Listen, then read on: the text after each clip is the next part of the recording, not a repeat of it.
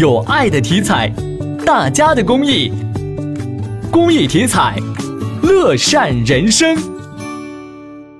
上午，记者在农业路花园路的 BRT 快速公交站台进出口处看到，共享单车停放区被四排隔离护栏隔开，划成了专用的停车场。两侧为停车区域，中间是站台出入口的步行通道。在停车场入口处还张贴着“共享单车停车区域，其他车辆严禁入内”字样的提示牌。这样的举措获进出车站的市民们点赞，还挺方便吧？因为在这个桥下的话，也不会影响交通，不会影响行人出行。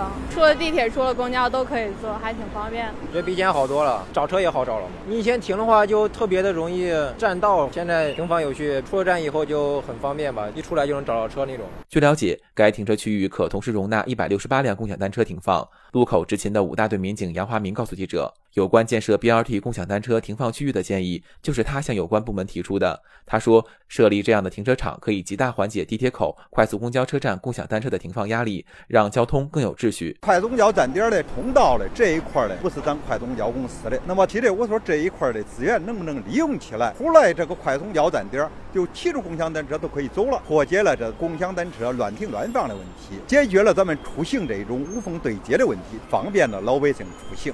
更重要的，也经营化了交通秩序。毕竟交通嘛，就是为大家出行服务的。杨华民表示，此举除了可以有效改善路口的交通秩序外，还能提升市民骑行共享单车的舒适度。刮风啊、下雨啊、太阳暴晒下，那个座非常热，他都不愿意骑这个共享单车了。但是在这个农业路高架桥下快速公交站点的，第一，避免太阳暴晒；第二呢，避免这种下雨淋湿。记者在现场看到，此处目前共享单车的停放数量并不是很多。杨华民呼吁大家在农业路花园路口附近乘车时，记得把共享单车放到该停车区，这样方便自己的同时，也能方便他人。